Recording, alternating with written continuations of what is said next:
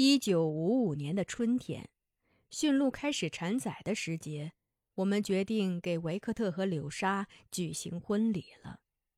因为维克特整整一个春天都在为柳莎打磨一串鹿骨项链，他们常常背着众人结伴出去采摘野果，或是捕捉灰鼠。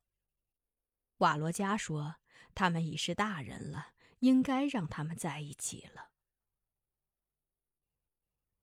我们正在担忧妮浩在主持婚礼时看到柳莎会想起死去的焦库托坎而难过。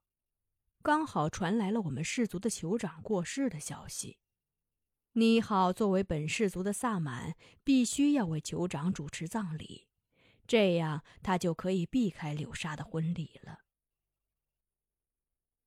酋长的葬礼不仅妮浩要去，作为氏族乌力楞族长的鲁尼也要去。他们离开的时候，我们并没有说要为维克特举行婚礼的事。怕遭到妮浩的反对。按道理说，我们氏族的酋长死了，婚礼是应该推迟的。但我想，生命就是这样，有出生就有死亡，有忧愁就有喜悦，有葬礼也要有婚礼，不该有那么多的忌讳。所以，妮浩和鲁尼一离开我们，乌里愣的人就开始了婚礼的筹备。妮浩和鲁尼把一双儿女留在营地了。妮浩嘱咐我一定要照顾好他的孩子，我让他放心，因为我那已经九岁的女儿达基亚娜和比她小两岁的妮浩的女儿贝尔娜非常亲密，他们形影不离，是一对乖巧的女孩，不需要太操心。那时马伊堪也有五岁了，达基亚娜和贝尔娜喜欢找他玩耍。他们三个在营地前互相追逐的样子，就是三只翻飞的花蝴蝶。妮浩的儿子伊尔尼斯涅那年十岁了，他是个非常懂事的孩子，能吃苦又勤快，比死去的果戈利还要讨人喜欢。妮浩吃格列巴饼时，他总是帮着往饼上抹上熊油；鲁尼想喝茶时，他会麻利地把水烧开。他八岁时就跟着鲁尼去打灰鼠，回来时总要顺路背回一些干枯的树枝做烧柴。瓦罗加就说：“耶尔尼斯涅长大了会是一个非常好的男人，温和又招人爱。”耶尔尼斯涅非常喜欢驯鹿仔，马粪包和垃圾米给驯鹿接膏的时候，他总是跟着看。鹿仔一降生，他就跟小鹿一样欢蹦乱跳的，挥舞着手臂欢呼。有的时候，驯鹿觅食走得远了，鹿仔挨了饿，女人们就要出去寻找母鹿，把它们抓回来哺育鹿仔。耶尔尼斯涅这时总会跟着我们去找母鹿，他找到他们会说：“你们也是你们的鹿妈妈喂大的，他们当年要是不喂你们。”你们现在早就成了灰了。妮好他们走后的第三天，瓦罗加为维克特和柳莎主持了婚礼。由于婚礼的前一天下了一夜的雨，空气非常清新，林中的鸟儿也叫得格外的欢。婚礼是在金河畔的一座山脚下举行的。纤细的柳莎穿着我为她缝制的礼服。头上戴着用野花编成的花环，脖子上挂着维克特精心为他打造的鹿骨项链，看上去是那么的俏丽。马粪包那天穿扮得很干净，他还刮了脸，看得出他对这桩婚事是满意的。他的脸上始终挂着笑容。他自残以后，声音变得沙哑了。脸上的肌肉也泄松了。拉吉米对马粪包说：“应该给这座山起个名字，纪念维克特和柳莎的婚礼。”那座山长满了郁郁葱葱的松树。马粪包说：“就叫它列斯园科山吧。”列斯园科也就是松树林的意思。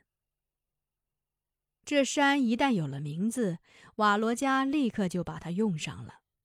他在主持婚礼时对维克特和柳莎说：“我们聚集在驯鹿的街高地，为你们的婚礼祝福。滔滔的金河水是你们爱的雨露，雄壮的列斯原科山是你们幸福的摇篮。愿金河水永远环绕着你们。”愿列斯原科山永远伴你们入梦。看着英姿勃勃的维克特，我想起了拉基达，想起了我在迷路和饥饿的时候遇见的那个我生命中的第一个男人。我的眼睛湿了。尽管瓦罗加那么温存的望着我。但是在那个时刻，我还是那么热切的想念拉吉达。我蓦然明白，在我的生命之灯中，还残存着拉基达留下的灯油。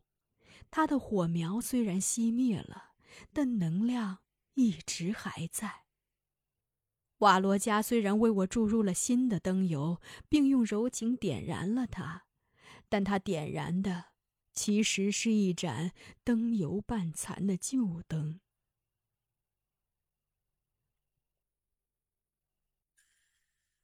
婚礼仪式结束后，大家开始吃肉、喝酒、唱歌、跳舞。婚礼的菜肴是杰弗琳娜操办的，她灌制的香肠大受欢迎。她把狍子肉剁碎，然后掺上老桑芹和山葱，兑上盐。搅拌以后，灌进肠衣里，放到铁锅的沸水中，轻轻煮它个三五分钟，将它捞出，用刀子切成段，吃起来鲜美无比。他还用吊锅煮了几只野鸭，汤锅里放了切碎的野韭菜，鸭子吃起来肥而不腻。此外，还有清煮刨头、驯鹿奶酪、烤鱼片和百合粥。可以说，我经历过的婚宴，那是最丰盛的一次了。瓦罗加几次赞叹杰弗琳娜的手艺，把她夸得脸都红了。玛利亚跟伊芙琳一样，腰完全弯下来了。他们虽然都坐在篝火旁喝喜酒，但两个人一句话也没有，甚至连看都不看对方一眼。玛利亚那时终日咳嗽着，一咳嗽大发了就要气喘。伊芙琳一听到玛利亚的咳嗽声，就像听到了福音，眉毛会得意的挑起来，脸上现出不易察觉的微笑。如果说篝火在白昼的时候是花苞的话，那么在苍茫的暮色中，它就羞羞答答的开放了。黑夜降临时，它是盛开；到了夜深时分，它就是怒放了。篝火怒放时，马粪包喝醉了，昆德也喝醉了。昆德喝得手直哆嗦，他切香肠时把手切着了，鲜血从指缝间流出来。马粪包硬着舌头安慰昆德说：“你别害怕。”你把我揉碎了，撒在你的伤口上，你的血就止住了。他的醉话让跳舞的人笑了起来，而昆德却感动的落泪了。他说：“我身上到处是伤口，亏得你这个大马粪包在，要不那血怎么能止得住呢？”安道尔从不喝酒，但他为哥哥的婚礼而高兴，也端起一碗酒来。马粪包拍着安道尔的肩膀说：“哎，我要是有两个姑娘就好了，一个大柳沙，一个小柳沙，一个许给维克特，一个许给你，让你们兄弟俩同一天结婚。”安道尔很认真的问。那我是娶大柳沙呢，还是娶小柳沙？尽管安道尔也快到结婚的年龄了，但他身上吃鱼的性情丝毫未改。他那一问带给大家的快乐可想而知了。就在举行婚礼的那个晚上，留在营地的最后那只待产的母鹿产崽了。不过，谁也没有料到，它产下的是一只畸形鹿崽。一般来说，黑色的驯鹿不生畸形崽，而白色的则喜欢生畸形崽。如果畸形仔是母鹿，象征着吉祥，而公鹿则象征着灾祸。畸形仔是活不长的，一般超不过三天，它自己就会死掉。伊芙琳就曾把畸形仔形容为驯鹿中的小鬼。畸形仔死后是不能像死去的小孩子那样随随便便丢弃的，要在它的耳朵上、尾上、腰和脖子下系上红蓝色的布条，选择一条笔直的桦树，把它挂上去。请萨满来为他跳神。那只产下畸形仔的母鹿并不是纯白色的，而是白中泛灰的颜色。它产下的畸形仔是只小公鹿，雪白雪白的。它有头无尾，只有三条腿，脸是扭歪的，一只眼大，一只眼小。屋里愣的人听说拉吉米在河畔接生了一只畸形仔，都顾不得跳舞了，纷纷跑去看。凡是大人看了的，没有不变脸色的。那只畸形仔还不会站立，它蜷在母鹿脚下，就像一堆残雪。